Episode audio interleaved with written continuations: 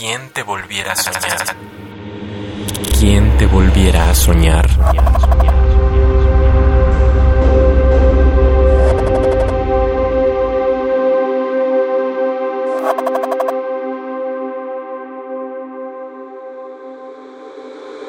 Jueves de apuestas. ¿Comprar un libro o beber un trago? Bueno, voy a la librería.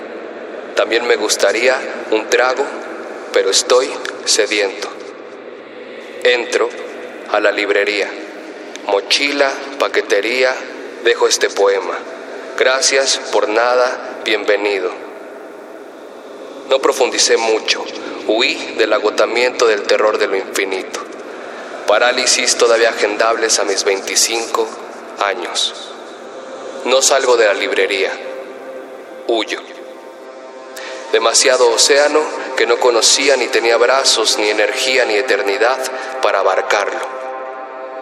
También, también había mujeres en la librería, pero, pero al tirarles algunas miradas sentí como el trajeado de radio de la tienda me tiraba más y más pesadas.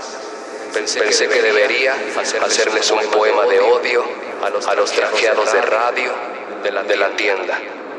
Rompen todo el ligue en las librerías con las mujeres de las librerías. Eternidad entre los libros y las pelotas y la vida en sí. Son el símbolo de la desgracia de la literatura. Aparte los turistas y sus chillidos y los chillidos raros del mundo, preguntando sobre mitología mongola y china, pero no egipcia ni griega, que son las que hay, ok, gracias, y se van. Luego pasa que la librería y el mundo me odian juntos cuando veo que todos los libros nuevos que me interesan cuestan 299 pesos, 859 pesos o 2.999 pesos. Entonces voy por el trago. 40 pesos, cerveza, clac, clac. Pedirle una pluma al mesero, eso, eso me cuesta escribir literatura. Y los, 40 pesos, quizá 80, son, son solo regalo. Qué gratis es vivir y tan, y tan caro recordar. Qué gratis es escribir y tan, caro leer.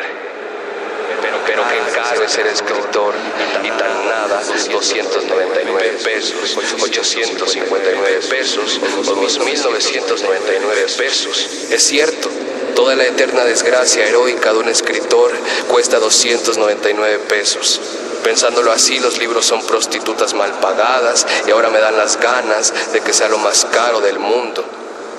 Por eso solo leerán los que tengan la millonaria vida de tener tiempo, ocio, curiosidad y dinero.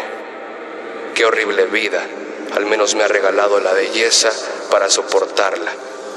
Eso, la hace una, una prostituta amable, una, una fea urgida o, simplemente una, una guapa insolente. ¿Quién te volviera a soñar?